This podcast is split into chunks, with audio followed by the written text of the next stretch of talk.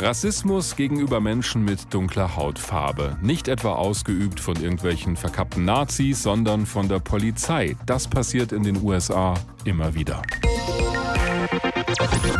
Manchmal gibt es Fotos davon oder Videos, die ganz klar belegen, wie viel Gewalt den Schwarzen da entgegenschlägt. In vielen Fällen aber sind die Täter ohne eine Strafe davongekommen. Diesmal wohl aber nicht. Der Polizist, der George Floyd am 25. Mai durch langes Knien auf seinem Nacken umgebracht hat in Minneapolis, ist verhaftet worden. Gegen ihn wird auch ermittelt. Am Rassismus in den Vereinigten Staaten ganz allgemein ändert das aber erstmal nichts. Das empfinden viele Menschen offenbar so. Und deswegen haben sie protestiert auf den Straßen, um ihr Land wachzurütteln. Allerdings gab es auch Plünderungen und Brandanschläge und Gewalt von der Polizei auf der anderen Seite. Heute am Nachmittag deutscher Zeit soll George Floyd beerdigt werden in der Nähe von Houston. Dort war er aufgewachsen. Das verfolgt auch Dr. Martin Thunert. Er ist Politikwissenschaftler am Zentrum für Amerika-Studien in Heidelberg, dem Heidelberg Center for American Studies. Schönen guten Morgen. Ja, schönen guten Morgen. Befürchten Sie, dass es heute nochmal Proteste geben wird, die möglicherweise auch wieder in Gewalt umschlagen könnten? Also wenn die letzten Tage ähm, der Maßstab sind, dann denke ich, sind die Proteste friedlicher geworden, sie sind internationaler geworden. Ich erwarte heute weitere äh, Proteste oder Trauermärsche, aber ich denke, die Demonstranten wissen, dass sie mit Gewalt und Plünderungen eher ihren Gegnern, also auch dem Präsidenten Trump, in die Hände spielen. Und deswegen erwarte ich eigentlich keine großen äh, Ausfälle sozusagen.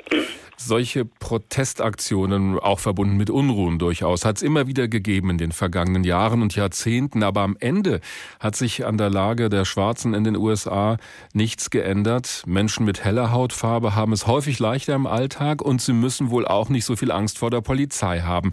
Ist das alles so tief verwurzelt in der amerikanischen Bevölkerung inzwischen, dass es da gar keine Hoffnung auf Besserung gibt? Glaube ich nicht. Es hat sich natürlich in den letzten 50 Jahren wirtschaftlich was geändert. Wir haben heute eine schwarze Mittelschicht, die es so vor 50, 60 Jahren nicht gab. Städte wie Washington, Atlanta sind Indiz dafür. Aber ich denke, das Verhalten tatsächlich der Polizei und die Justizreformen, die in den 90er Jahren gemacht worden sind, die ähm, relativ drastische Strafen schon für eine Kette kleiner, oft drogenbezogener Straftaten mit sich gebracht haben und die martialische Ausstattung der Polizei und natürlich auch die vielleicht mangelnde Ausbildung ähm, sozusagen ähm, sensibler vorzugehen gegenüber ähm, vor allen Dingen Menschen mit, mit, mit dunkler Hautfarbe. Das ist, glaube ich, das, was jetzt das so äh, zur Adoption geführt hat, noch zusammen dann mit der Corona-Krise, die eben auch die Minderheiten überproportional stark betroffen hat. Aber ist das nicht paradox, dass selbst ein dunkelhäutiger Präsident damals, Barack Obama, es nicht geschafft hat, dieses Problem nachhaltig in den Griff zu bekommen? Ja, ein großer Teil dieses Problems ist nicht von Washington aus zu lösen, sondern mhm. das ist ein Problem in Städten, in Kommunen, in ähm, das sind oft Gouverneure und auch die die lokalen Behörden zuständig. Die Polizei äh, ist ja wie bei uns auch äh, eine Landesbehörde, zum Teil eine kommunale Behörde. Obama hat sicherlich in der Rhetorik einiges gemacht, er hat sozialpolitisch einiges getan, aber natürlich äh, rassische Vorurteile äh, auszuräumen, das konnte er nicht, wenngleich er von der überwiegenden Mehrheit auch der Weißen, ähm, also bei seinen Wählern Wählern waren die Weißen auch sehr, sehr stark vertreten, auch viele weiße Arbeiter. Und es gab sogar ein paar Leute, die äh, ihn zweimal gewählt haben, Weiße, und dann Trump gewählt haben. Das ist sicherlich verblüffend. Das zeigt eine gewisse Enttäuschung über die wirtschaftliche Entwicklung der Obama-Zeit, denke ich eher. Und gerade Donald Trump hat in den vergangenen Tagen klargemacht, dass er hart vorgeht gegen Demonstranten. Das hat auch dazu geführt, äh, dass mehr oder weniger der Weg ihm frei gemacht wurde zu dieser Kirche in Washington, wo er dann medienwirksam die Bibel hoch hochgehalten hat. Also da sind die Sicherheitskräfte doch sehr martialisch vorgegangen. Was erwarten Sie von Donald Trump an einem Tag wie heute? Ähm, ich denke, dass er heute, er wird twittern, er wird äh, vermutlich wieder Gegner ins Visier nehmen, wie etwa Mitt Romney, der, der, der Senator, der auch schon Impeachment gegen ihn gestimmt hat und äh, gestern mitgelaufen ist.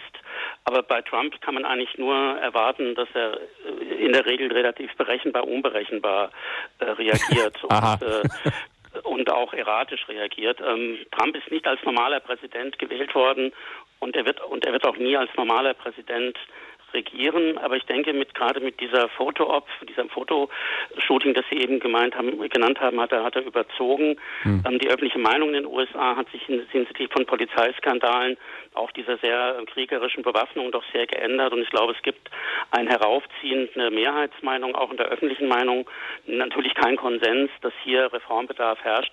Und selbst Donald Trump hat einige ähm, kleinere Justizreformen auf den Weg gebracht. Aber erratisch regieren, das ist ein Markenzeichen.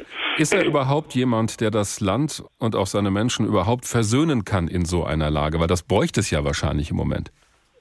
Das, also Trump kann es nicht. Ich bin auch nicht sicher, ob er es will, denn er ist an die Macht in Washington gekommen vor vier Jahren durch eine starke Polarisierung, durch eine starke ähm, auch Herabwürdigung, durch negativen Wahlkampf des Gegners. Und er kann seine Stammwähler eigentlich nicht durch Versöhnung mobilisieren, das würden sie ihm zum Teil als Verrat auslegen, sondern nur durch Zuspitzung. Und er hofft eben, das ist aber sein Problem, wie kriegt er die Menschen, ihm fehlen noch 10, 15 Prozent, die nicht seine Stammwähler sind, wie kriegt er die dazu, ihn nochmal zu wählen. Da hat er, glaube ich, im Moment kein klares Konzept. Und deswegen reagiert er auch sehr, sehr erratisch sich da seine ursprüngliche Idee, den Wahlkampf, die Wiederwahl durch eine gute, gute wirtschaftliche Gesamtlage ähm, hervorrufen zu können, das ist durch Coronavirus nicht aufgegangen. Und jetzt glaubt er, der Law and Order Präsident zu sein. Das ist bei Richard Nixon vor 50 Jahren gut gegangen, aber Richard Nixon war kein Amtsinhaber, sondern ein Herausforderer. Und Trump hat sich jetzt als Amtsinhaber zu verantworten. Es wird ein Referendum über seine Amtszeit sein. Hm. Und da ist im Moment nicht sicher, ob er die gewinnen kann.